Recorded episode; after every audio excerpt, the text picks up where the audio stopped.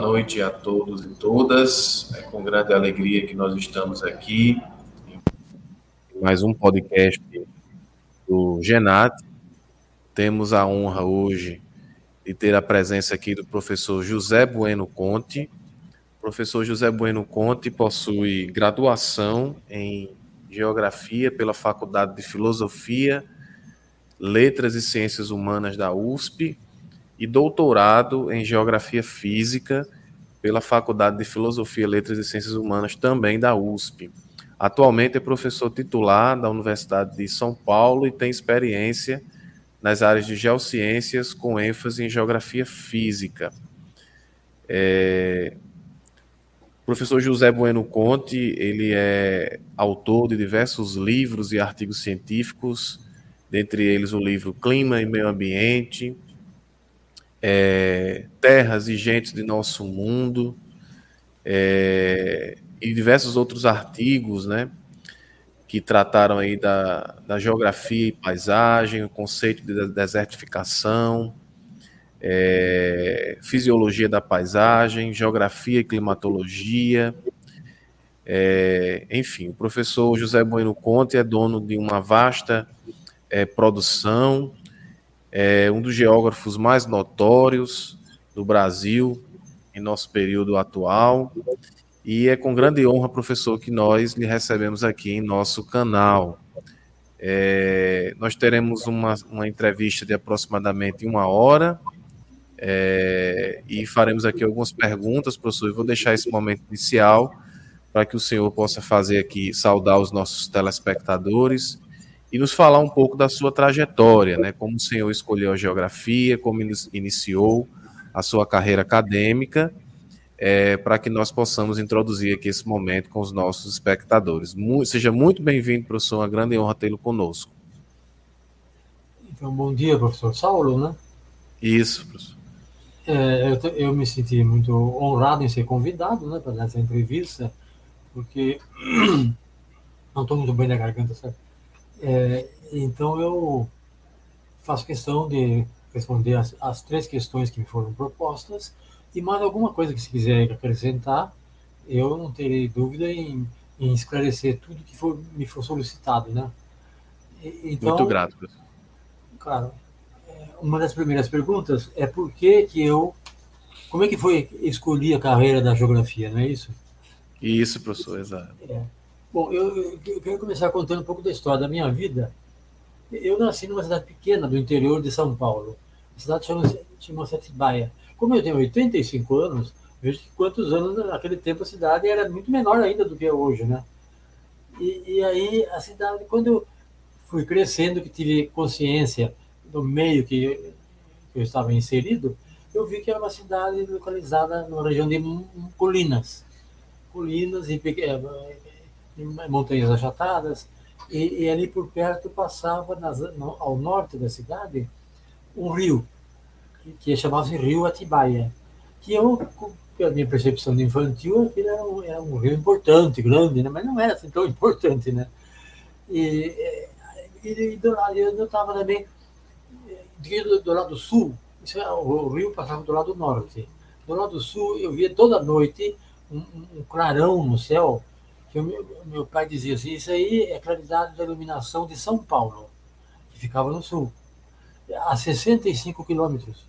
Então, toda noite que não era muito nublada, você via a, a iluminação, a claridade da iluminação de São Paulo no céu. Então, eu, eu comecei a perceber que eu estava tendo, sem, sem ter consciência disso, estava tendo, é, estava tendo estava sendo chamado para as referências geográficas do local onde eu, eu estava, né? Ao, ao, norte, o rio, rio Atibaia, ao sul, a capital. E, e aí, então, eu. É, e na, na, escola que eu comecei a frequentar, antigamente chamava ensino primário, né? o que mais me chamava a atenção eram os mapas murais pendurados nas paredes, ah, que não parava de olhar, gostava de ver aqueles mapas, a localização dos estados, ah, os mapas dos continentes, né? E também um globo. Havia um globo, a professora tinha um globo na mesa dela, eu gostava muito de ver o globo, e, e, tinha junto do globo uma bússola. Aí a bússola então me encantou, né?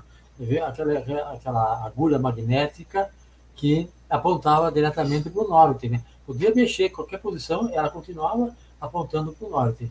Aí, então aquilo me, me deixou muito, muito, achou, achei uma coisa estupenda eu conhecer isso, a bússola, né? E eu, eu comecei, procurei tentar explicar, explicar aquilo que eu via nos mapas, os meus conhecimentos muito limitados, né? E, e aconteceu o seguinte, é, é, é o meados dos anos 40, nesse momento. E, então, eram, eram os tempos da Segunda Guerra Mundial. E eu acompanhava as noticiários, eu tinha oito anos de idade, né?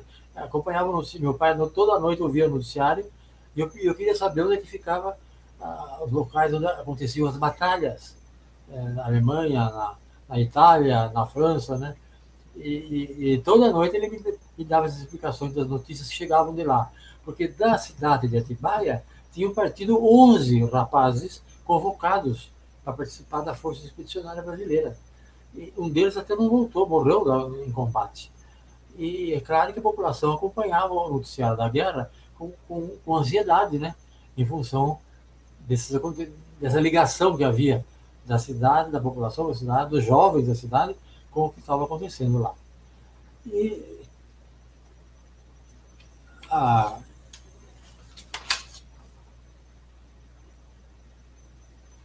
e eu sabia também que, que era uma região muito fria, porque as notícias diziam que os, os soldados brasileiros é, lutavam na neve né, da Itália, né, nas zonas montanhosas da Itália, e foi um inverno muito severo, então o, o, o, soldado brasileiro não tinha nenhuma experiência de neve, né?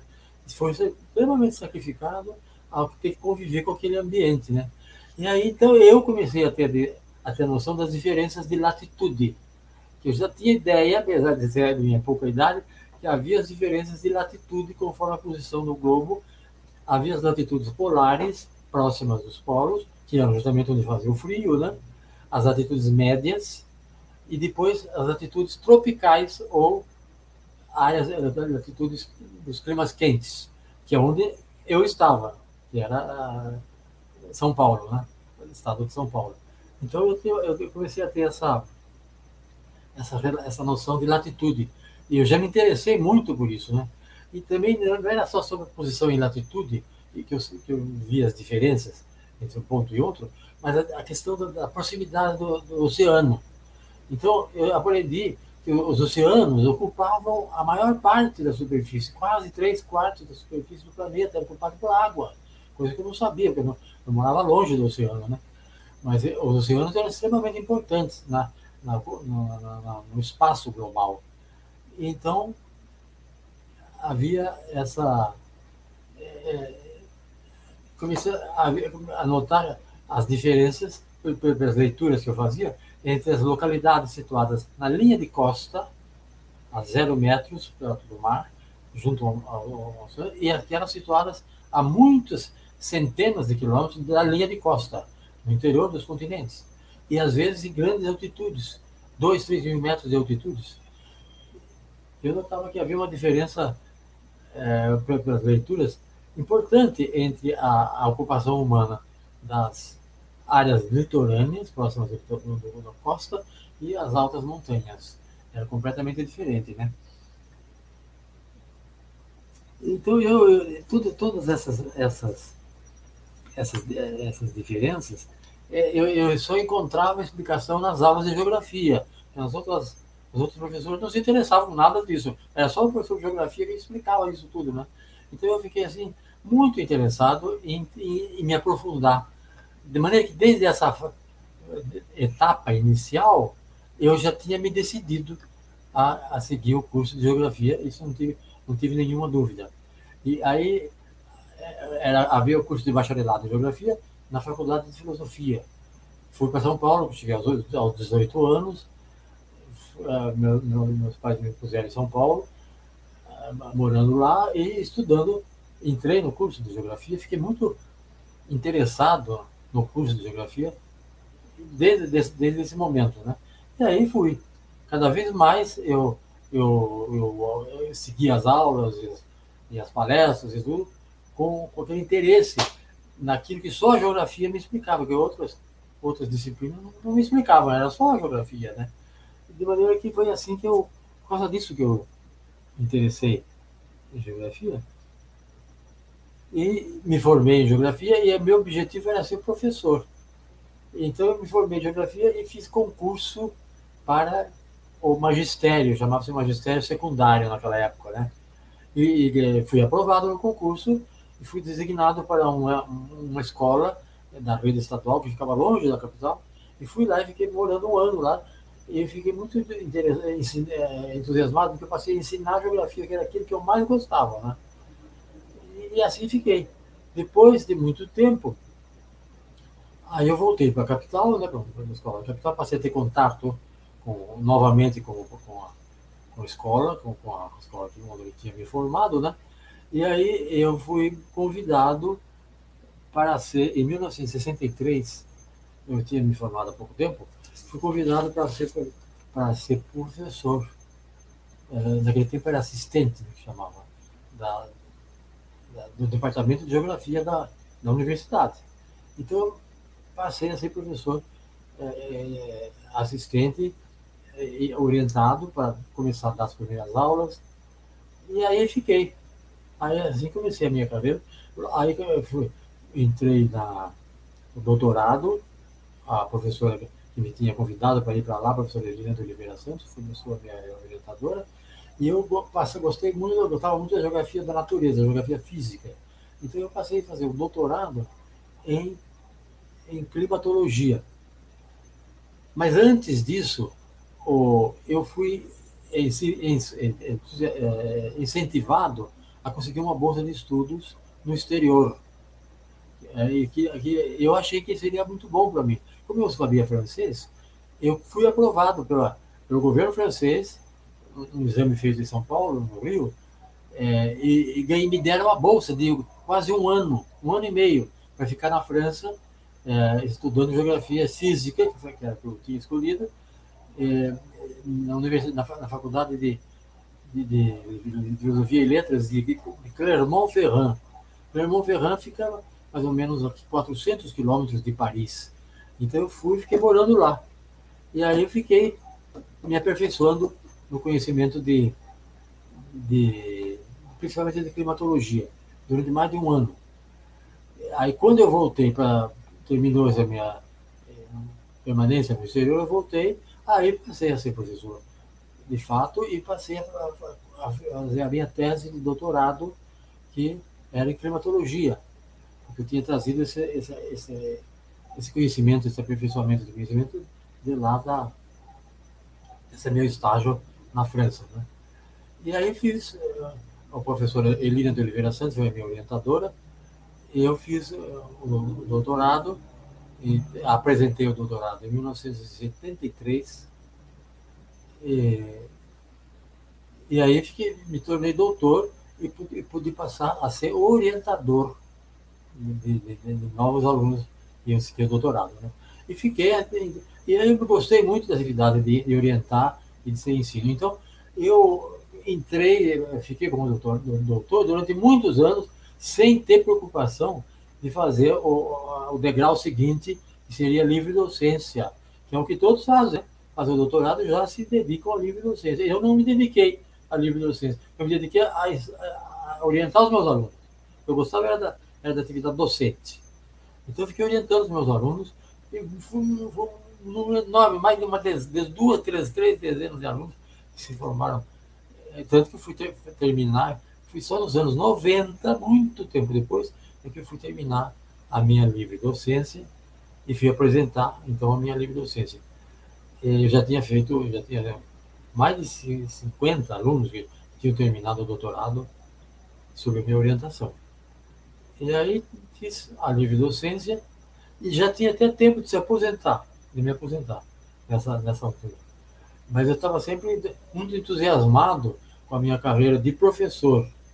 Foi por isso que eu não tive pressa em fazer a minha pesquisa, porque teria que reservar tempo para isso. E eu não queria. Eu queria dedicar todo o meu tempo para os meus alunos.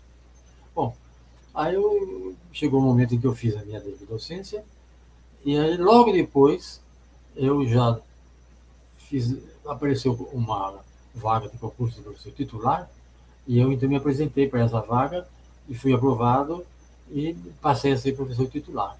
E dessa forma eu encerrei a minha carreira, porque logo depois eu vim, vim, vim minha aposentadoria e encerrei a minha carreira. Eu me aposentei com 70 anos, com a idade que naquela época era obrigatória a, a, aposentadoria, né? Agora passou para 75. Mas naquela época era 70. Eu não quis me aposentar antes. Eu gostava muito da minha atividade. E fiquei até ao último dia. E aí me aposentei como professor titular. E é essa, foi essa a minha carreira. Coisa belíssima, professor. E a gente percebe né, que é, a participação do professor né, na, na carreira de um, de um futuro geógrafo né, é muito importante. Né? Todos aqueles que eu tenho entrevistado aqui, os grandes nomes da geografia, sempre falam que foram influenciados né, pelos, pelos professores de geografia, que gostavam de geografia ali desde o ensino básico, né? E isso nos mostra a importância né, de nós buscarmos fazer sempre o melhor para os nossos alunos. O senhor falou aí, por exemplo, que sempre se dedicou a orientar os seus alunos, orientou em mais de 50 teses de doutorado. Que contribuição, né, belíssima, que contribuição é, gigantesca para a nossa ciência brasileira, né? 50 teses de doutorado é muito conhecimento, é muita coisa importante, né, para o nosso país que pena que nós vivemos hoje num contexto onde a ciência ela tem sido cada vez mais atacada, cada vez mais é, é, colocada em segundo, em terceiro plano, né? Professor, eu vi aqui que o senhor foi orientado, né? A gente vê na sua obra, por exemplo, o senhor escreve aí sobre o professor Aziz Abissaber, escreve sobre o professor Carlos Augusto, e o senhor foi orientado pelo professor Carlos Augusto Sim. no doutorado, né? É um grande nome aí da geografia brasileira e é, também contribuiu muito com a geografia. Eu gostaria que o senhor falasse um pouco mais da sua relação com o professor Carlos Augusto, com o professor Abissab, o que lhe levou a escrever, por exemplo, sobre esses memoráveis geógrafos e também, é, se for possível, já entrar nessa segunda pergunta aí, que trata da fisiologia da paisagem, né? O seu texto resgatando a fisiologia da paisagem, que para mim é um texto é, de cabeceira, né? Um, um texto que para mim ele norteia muito teórico, metodologicamente a minha ação enquanto geomorfólogo, mas que também importa muito a questão climática, né? Então eu gostaria mais ou menos se eu falasse aí um pouco da sua relação com o professor Carlos Augusto, professor Abissabe, e depois entrasse na questão da fisiologia da paisagem. Pois não, o professor Abissabe é, foi meu professor da graduação. E não sei se sabem, ele foi um dos maiores nomes que a geografia teve e, e, e o que ele deixou teve repercussão muito além das fronteiras da geografia, né? Porque o conhecimento sobre o meio ambiente, que hoje se fala muito se fala sobre o meio ambiente sem se conhecer, ninguém nem a maior parte que fala sobre isso não sabe nada. E, então falam uh, afirmações que não, não, não sustentação. Mas o professor Aziz, ele não. Ele tinha uma, uma enorme base e, e, foi o grande mestre das questões ambientais. Foi sabe, o primeiro de todos, né? E não sei se sabem, quando eu fui entrei na, na, na faculdade, ele era professor lá e foi meu professor e logo eu fiquei muito entusiasmado nas aulas. Ele dava as aulas de geomorfologia que privilégio, hein, professor? Privilégio mesmo, né? Ele, não sei se, acho que pouca gente sabe disso, o professor Aziz entrou lá na faculdade na condição de jardineiro, imagine. Isso é uma curiosidade. Não, não, não, não sabia, professor. Para contratar jardineiro. Então, é. não tem dúvida, pode me chamar de contratar como jardineiro. Isso é uma curiosidade da história do pessoal dele. Logo depois veio, vieram recursos, né? E ele então passou, fez concurso, fez tudo e passou a ser professor lá. Então, foi, foi meu professor nessa época que ele sempre me entusiasmou muito pela geografia física, porque ele era uma grande cabeça, né? E, e ele era respeitado em todos os outros meios culturais, além da geografia, pela sabedoria dele e pela excepcional capacidade que ele tinha, especialmente para interpretar o meio ambiente, né? E, como eu digo, hoje se fala muito, sem se conhecer grande coisa, mas se fala, e, e, e, é pena que nós não temos mais é, a presença dele aqui para esclarecer. Agora, o professor Carlos Augusto, não, ele, ele, ele não era de São Paulo, né? Então, quando ele veio para ser professor em São Paulo, eu, eu já era professor do departamento. Então, eu passei a ser colega dele, né, do professor Carlos Augusto. Mas só que eu não tinha, não tinha feito o meu doutorado ainda, né? Tinha começado a fazer doutorado com o professor Absaber, mas é, não tinha terminado. Aí o professor Carlos Augusto veio para o departamento de geografia e, e tornou-se orientador de teses de doutorado. E aí eu passei para ser orienta, orientando dele. E como eu, como eu queria fazer climatologia, e é exatamente o grande nome da climatologia, e, e fez toda a carreira dele dentro dessa especialidade, é um dos maiores nomes do país nesse conhecimento de climatologia. Né? Eu, eu fiz a minha tese com ele. E ele é, me orientou e, e, eu terminei o meu, meu, meu doutorado com ele, né? E depois passei a, a ser também eu orientador de teses de, de, de, de, climatologia, principalmente de climatologia. Mas o professor Carlos Augusto continuou eu fui um grande, sempre um grande admirador dele, até escrevi um artigo sobre ele, é, sobre a, a, obra dele que ele, ele deixou, e, e, até hoje ele deixa uma contribuição importante no campo da climatologia, principalmente no campo da climatologia. Né? Não, sabe, não sei se sabem, ele, ele, tem hoje a idade de 95 anos, mas continua na atividade, e, e falei com ele recentemente, e ele é um, é um, é continua sendo para mim, o maior nome da climatologia brasileira é o professor Carlos sempre foi o professor Carlos Augusto. Né? E eu tive o privilégio de ser orientando dele, né? E trabalhar, trabalhar ao lado dele durante muito tempo. Sim, Bem, a outra pergunta que me foi feita foi sobre o artigo que eu escrevi sobre fisiologia da paisagem, né? O, Isso. O, o artigo que eu escrevi chamava-se Resgatando a, a, a Fisiologia da Paisagem. Por quê? Porque a fisiologia da paisagem tinha sido objeto de estudo de um professor da Universidade do Rio de Janeiro, o professor é, é, Ilgar Aureiler Sternberg, que fez um, um, estudo chamado Resgatando ele, sobre a fisiologia da paisagem. E, e eu, desde essa época, ele publicou esse trabalho nos anos 80, e até essa época, eu que eu escrevi o meu artigo, que foi, deixa eu ver aqui, o ano que ele foi publicado, foi muito tempo depois.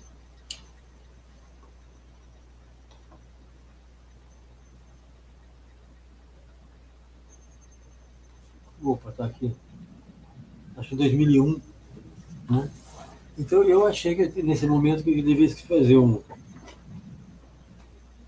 um artigo que eu chamei de Resgatando a, a Fisiologia da Paisagem. Porque o que é a fisiologia da paisagem? É, é, é, a fisiologia da paisagem leva à compreensão da organização da, e da dinâmica das paisagens. Enfatiza o estudo integrado e dos elementos constituintes da paisagem e, e a sua, na sua dinâmica própria, além de analisar a forte influência da ação antrópica na transformação da paisagem. Né? Por isso que a, a fisiologia da paisagem é rica, porque tem toda essa, essa é, particularidade conceitual, né? E, e, e para entender a fisiologia da paisagem, é importante sempre apresentar exemplos concretos. E foi esse trabalho feito pelo professor Ilgar Aurelia Steinberg, da Universidade do Rio de Janeiro, que apresentou um estudo sobre um episódio de chuvas torrenciais que ocorreu no, Rio de Janeiro, no estado do Rio de Janeiro, é, em, em, dezembro de 1948, na zona, e provocou uma desestabilização generalizada nessa área e, e, e, com grandes consequências, graves consequências à economia e a ocupação do solo, né?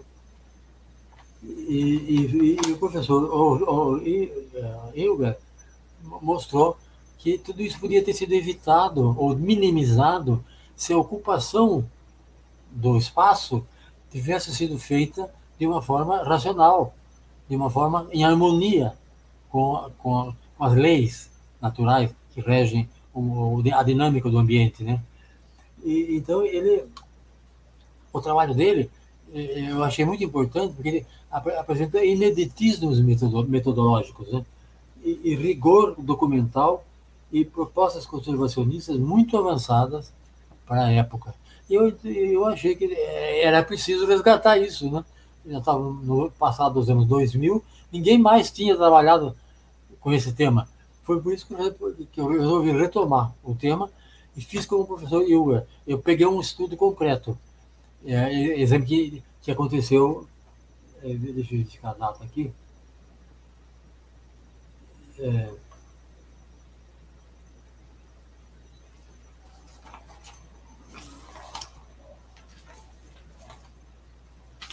em janeiro de 2000, na, também na região do sul de Minas, próxima à área que tinha sido objeto de estudo do professor Steinberg, né? É, eu fiz, eu estudei um episódio de chuva torrencial semelhante a esse que ele estudou em 1900 e, e 2001.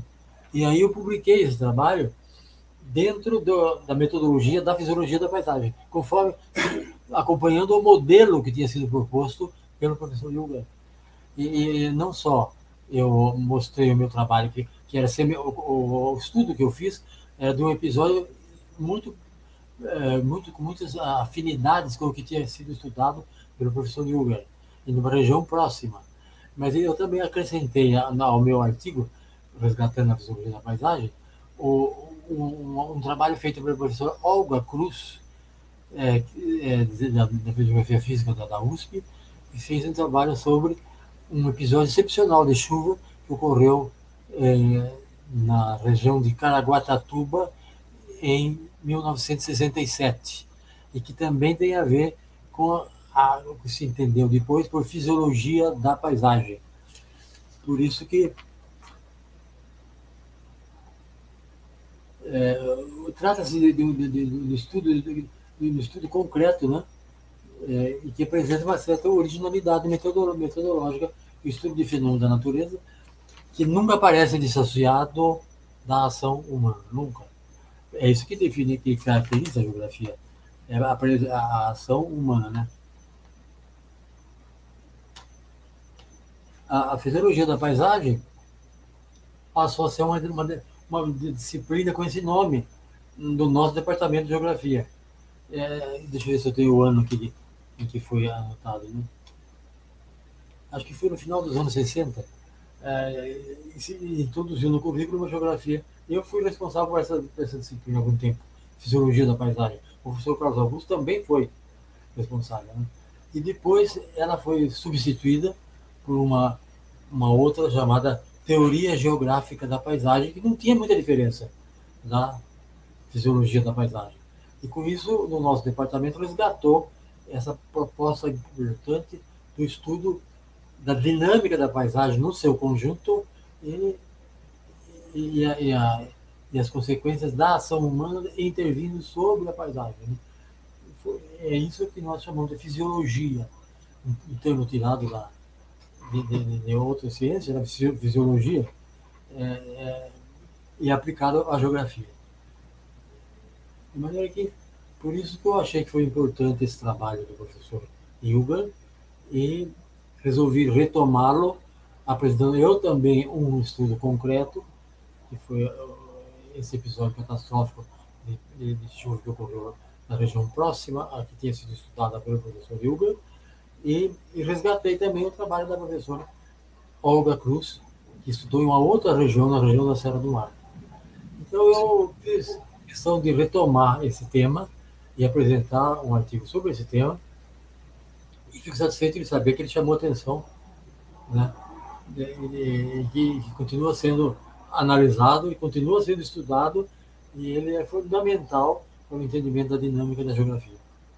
Com certeza, professor. Importante contribuição teórico-metodológica e prática também para a geografia, é, sobretudo na geografia física, mas também na geografia como um todo, e atual também, né? Porque a gente passa hoje aí por diversas questões relacionadas a essas chuvas intensas, que, que têm provocado desastres, né? A exemplo do desastre recente que ocorreu em Petrópolis, e aproveito já o ensejo para entrar na terceira pergunta, que está muito ligada a essa segunda, né? Que trata da sua, da sua obra Clima e Meio Ambiente, né? Que é um importante livro aí também bastante utilizado no, pelos, pelos professores e estudantes no Brasil inteiro, enfim. E hoje nós temos aí no contexto atual as ditas mudanças climáticas, né? E aí fica sempre aquela pergunta, né? Será que esses eventos que estão acontecendo, eles têm uma influência das mudanças climáticas, né? O IPCC tem mostrado aí cada vez mais, a partir dos seus relatórios, que os eventos extremos, eles se tornarão cada vez mais frequentes em função dessas mudanças climáticas. Tivemos aí recentemente uh, uma temperatura de 62 graus lá em, na Índia, né, que foi registrada aí, acho que na, no meio da semana passada. E aí eu gostaria de pedir a sua opinião. O senhor concorda que hoje nós estamos passando por um processo de mudanças climáticas devido à ação do homem? Não. Aí, nessa pergunta, eu vou divergir um pouco na, na, na apresentação da, da, minha fala, porque eu acho que há uma certa equívoco nessa relação. Equívoco em dois, em dois aspectos. Em primeiro lugar, esses, essas, esses episódios excepcionais estão acontecendo, de grandes é, cheias, grandes secas, é, e, o que aconteceu em Petrópolis, né, é apresentado como consequência das mudanças climáticas. Não é bem isso. Isso, na verdade, sempre ocorreu. E nós sempre chamávamos de trabalhos feitos há muitas décadas atrás, chamávamos isso as excepcionalidades climáticas. Excepcionalidades climáticas. Não significa mudança significa fatos que ocorrem ou muito uh, raramente. Então, são chamadas de excepcionalidades climáticas. Agora, uma coisa que já se, já se levanta para contradizer isso aí, é, é, é, então, se, se procura explicar uma grande seca pela mudança climática, uma grande chuva como a de Petrópolis pela mudança climática. Então, a mudança de um sentido ou no outro sentido. No sentido de, de fazer repetir secas ou grandes episódios de chuva. Então, na realidade, a maneira mais correta de encarar isso aí é aquilo que nós chamamos de as excepcionalidades climáticas. Isso sim. E nós, da climatologia, estudamos muito as excepcionalidades climáticas. E, as, e dessas excepcionalidades, tiramos lições, mas não necessariamente no sentido de que elas estão associadas a mudanças do clima. Não. Elas são excepcionalidades é, que ocorrem. É, agora, uma das coisas que, que, se, que fala, se fala muito hoje em dia da mudança do clima é a questão do, do efeito de estufa. Não é isso mesmo? Que, que, é, que é o principal elemento explica, que explica o que significaria mudança climática ou aquecimento global, etc. Em primeiro lugar, a mudança climática não se pode constatar de uma forma global. Se pode constatar de forma local, isso não tem dúvida. Eu mesmo fiz uma pesquisa sobre o clima urbano da área da, da metropolitana de São Paulo e eu demonstrei nessa minha pesquisa, publicada há muito tempo, que houve uma elevação de 4 graus Celsius na temperatura média da, da, área metropolitana de São Paulo, da área urbana de São Paulo, desde do, do, ao longo do século XX. Então, uma mudança importante, mas uma mudança na escala local, a poucos quilômetros fora da escala, da, escala da, da área metropolitana, já não se nota, já não se pode documentar essa mudança climática. Então, mesmo porque há uma diferença importante entre, entre um hemisfério e o outro hemisfério. O hemisfério sul é mais frio, na sua média geral, do que o hemisfério norte. Além de tudo, existe, existe essa mudança também entre terras e águas, né? de maneira que definir um, uma temperatura média para o globo e, de, e, e, chegar a demonstrar que essa temperatura está mudando é muito difícil. Para mim não dá. Dá para definir para regiões específicas, isso sim, mas não para o globo como um todo. Então o que se fala é, é aplicar para o globo como um todo certas mudanças que só se tem é, sentido em, em, em, áreas próximas, em, em, áreas reduzidas, às vezes diferente no hemisfério, diferente no outro. Então é muito delicado se falar em mudança na escala global. Na escala global é muito difícil, né? Agora, principalmente a questão do, efeito estufa, é, houve dois cientistas da Universidade de Ontário, no Canadá, os cientistas Christopher Essex e Ross McTrick, que demonstraram que, que a, a estufa criada artificialmente, coberta de vidro, né? É uma coisa. E, e ela realmente concentra energia, fica mais quente a, aquele, aquela, aquele, aquela porção de ar situada, fechada numa, num teto de vidro. Agora, não é a mesma coisa que acontece na natureza, porque na natureza, a, o, o, os gases estufa é, bloqueiam a radiação termal de onda longa, né? Mas continua na a dinâmica da, da atmosfera. Isso estou falando no, no, efeito estufa natural, não aquele que é construído com um teto de vidro, não. Aquele que é natural, por exemplo, nebulosidade, que produz efeito estufa. Mas o que acontece é que na natureza os aerossóis e o vapor d'água intervêm e, e tornam muito, muito pouco importante o, o aquecimento resultante desse efeito estufa. Então, é, é, pode haver até um aumento, aumento na dinâmica dos fluidos e redistribui a energia, inclusive havendo maior perda para o espaço. De maneira que, no, na natureza, o efeito estufa é muito possível de ser contestado e dificilmente pode ser demonstrado na natureza o efeito estufa, né? a não ser na escala global, como eu disse, numa, numa, numa área urbana, né? Ah, além disso, também, os, os, muitos pesquisadores já demonstraram que a, a temperatura do planeta está muito mais ligada a oscilação dos ciclos solares. Nos, períodos, nos momentos em que o solar tem uma maior emissão de, de, de, energia, então evidentemente que a temperatura do planeta vai ser mais elevada. E, e o ciclo solar tem, e o, a atividade solar tem ciclos mais frios e mais quentes. E isso sim interfere no aquecimento global. É, por isso que a, a última era glacial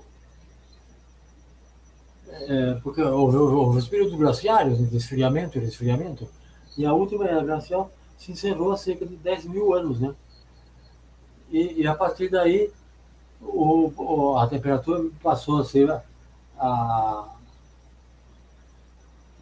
a temperatura que chega à Terra passou a diminuir e aumentar em ciclos regulares.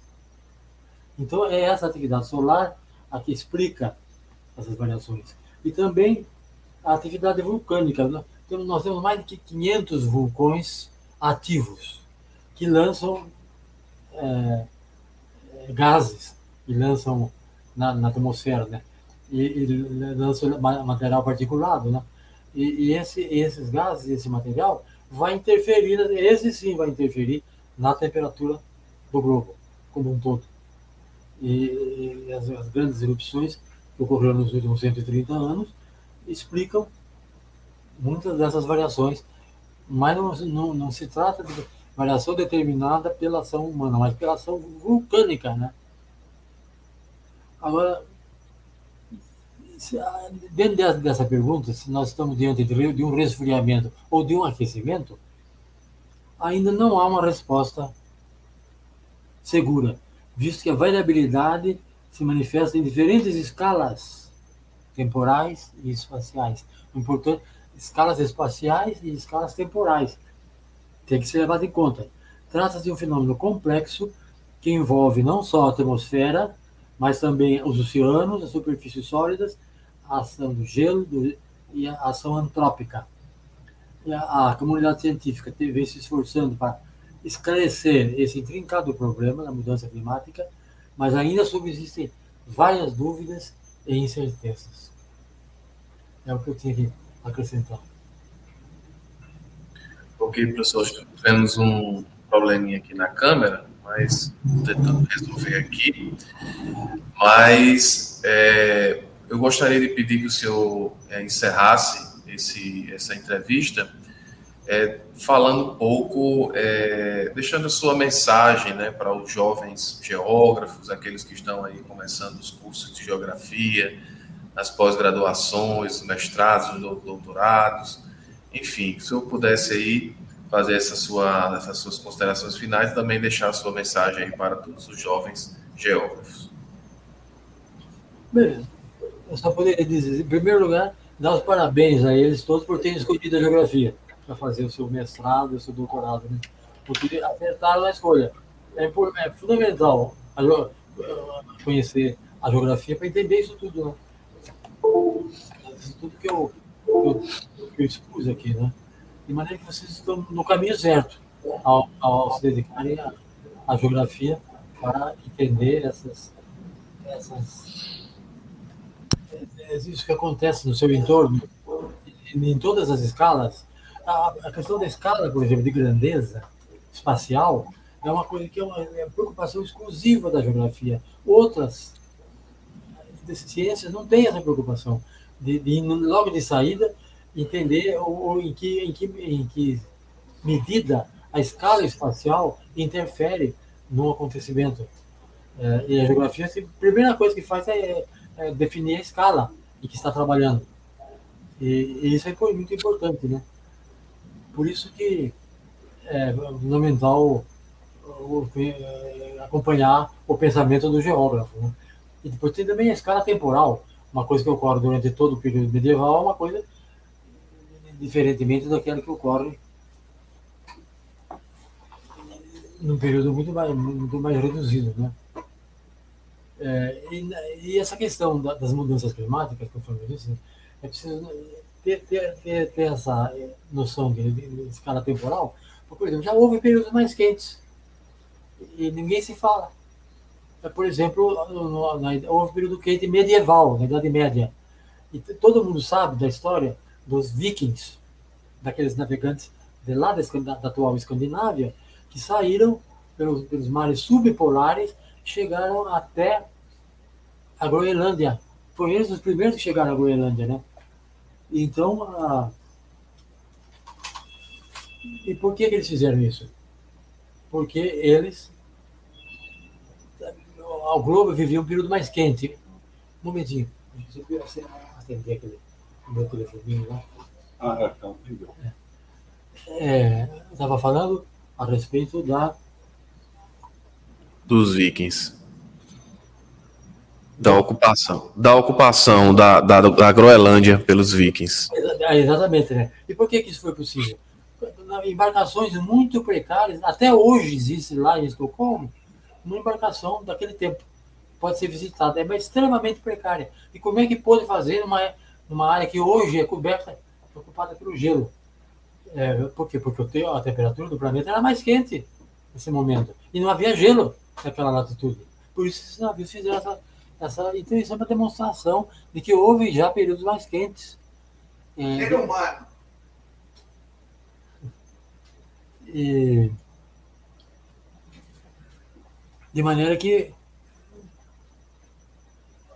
é, não, tem, não, não, não, houve, não, não houve diferenças de um momento para outro, né? um momento mais quente que explica essa diferença, essa possibilidade de navegação nos mares subpolares e que hoje não é mais possível por causa de ser cobertas pelo gelo, né? são ocupadas por grandes blocos de gelo. Então, isso significa que já houve um período mais quente. E, portanto, não, não, não é muito seguro fazer essa afirmação de que nós estamos caminhando para um período mais quente. Podemos estar, mas já houve no passado também. Um período mais quente que não teve nada a ver com o efeito estufa. Claro que não, né? Nessa época não havia atividade industrial, não havia nada disso, né? lançava esse material na, na atmosfera.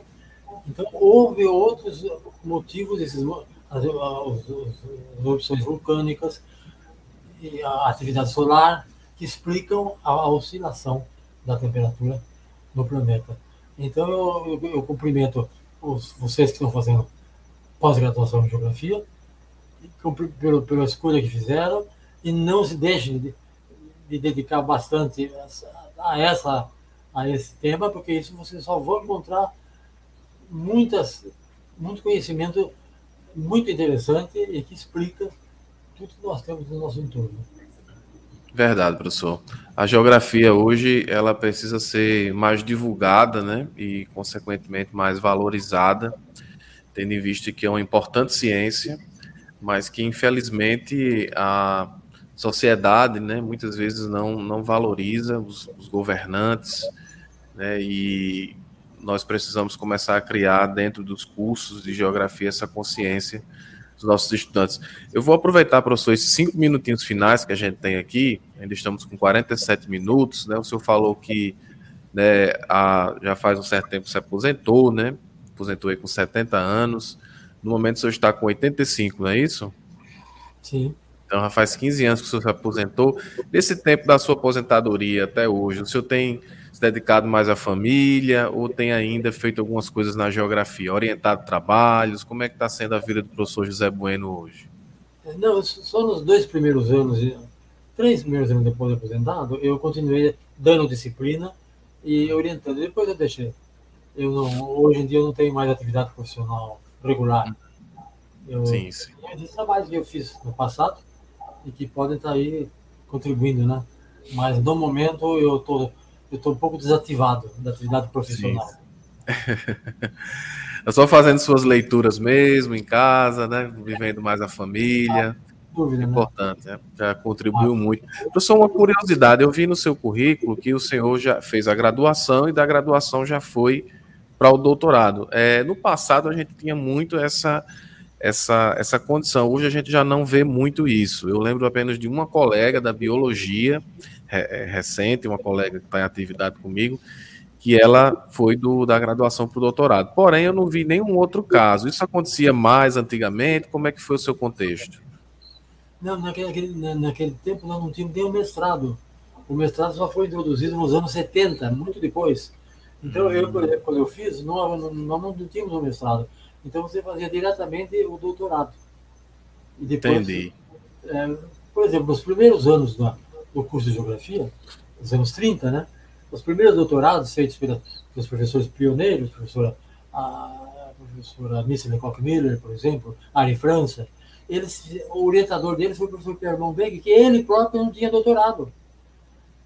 É, porque ele tinha vindo da França muito jovem. Ele foi fazer, só nos anos 50, o doutorado dele, quando ele voltou para a França. Mas aqui ele orientava doutorado, mas na condição de notório saber que é, que é uma condição que existe até hoje. Embora não tenha o título acadêmico, como ele não tinha, mas ele tinha a condição de notório saber. Então ele era doutor ensinar. Então na minha época foi assim também. Eu, eu comecei a fazer meu doutorado, nós não tínhamos mestrado, tínhamos que fazer, não tínhamos que fazer disciplina, nada, tínhamos que dedicar à pesquisa para fazer um doutorado. E depois passou a ser exigência o mestrado, né? E depois a docência e assim por diante. Mas naquele tempo não é, não, não, não, havia essa, é, não havia essas, essas escalas, essas escadas. Entendi. E até mesmo é, recentemente, né? Acho que seu, seu tá, microfone eu não estou ouvindo bem o senhor. Ah, tá ouvindo? Ah, ah, ouvi agora. Digo, até recentemente, é, anos 90, a gente ainda deparava, se deparava muito com professores que davam aula na universidade, e às vezes só com graduação mesmo.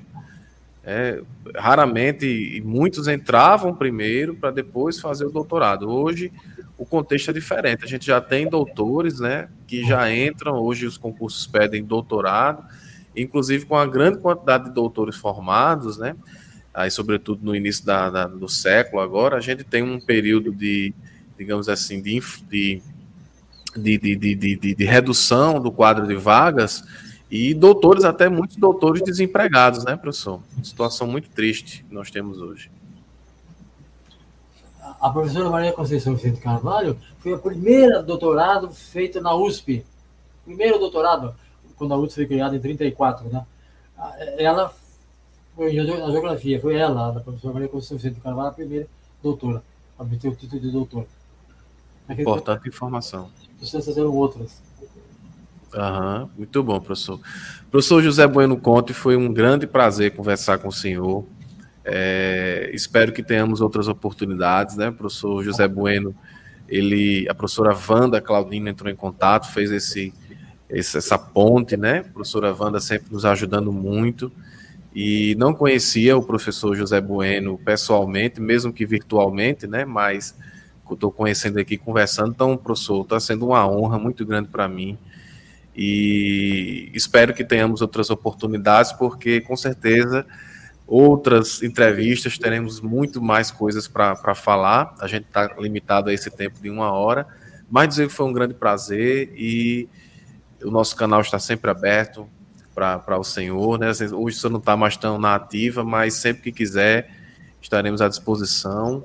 E um grande abraço, né, deixar esse, minutinho final aí para o senhor é, fazer suas considerações finais.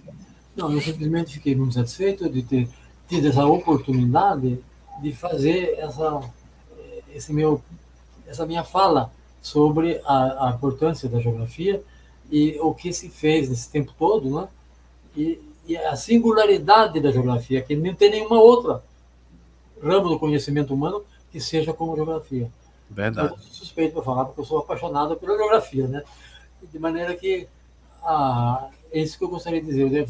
Eu fiquei muito satisfeito de ter tido essa oportunidade e quando em outro, sempre que houver outra ocasião, eu estarei à disposição. Muito obrigado, professor. Será uma honra muito grande tê-lo conosco novamente. Desejo ao senhor muita saúde, muitos anos de vida é, muita paz, muita alegria na sua vida e agradecer em nome de todos os geógrafos do Brasil, da América Latina e do mundo por todas as contribuições que o senhor deu e tem dado à geografia. Até hoje, os nossos estudantes de graduação e pós-graduação leem os seus textos, é, aprendem geografia lendo os seus textos e só dizer que foi uma honra muito grande tê-lo conosco. Agradecemos a presença de todos nesse podcast.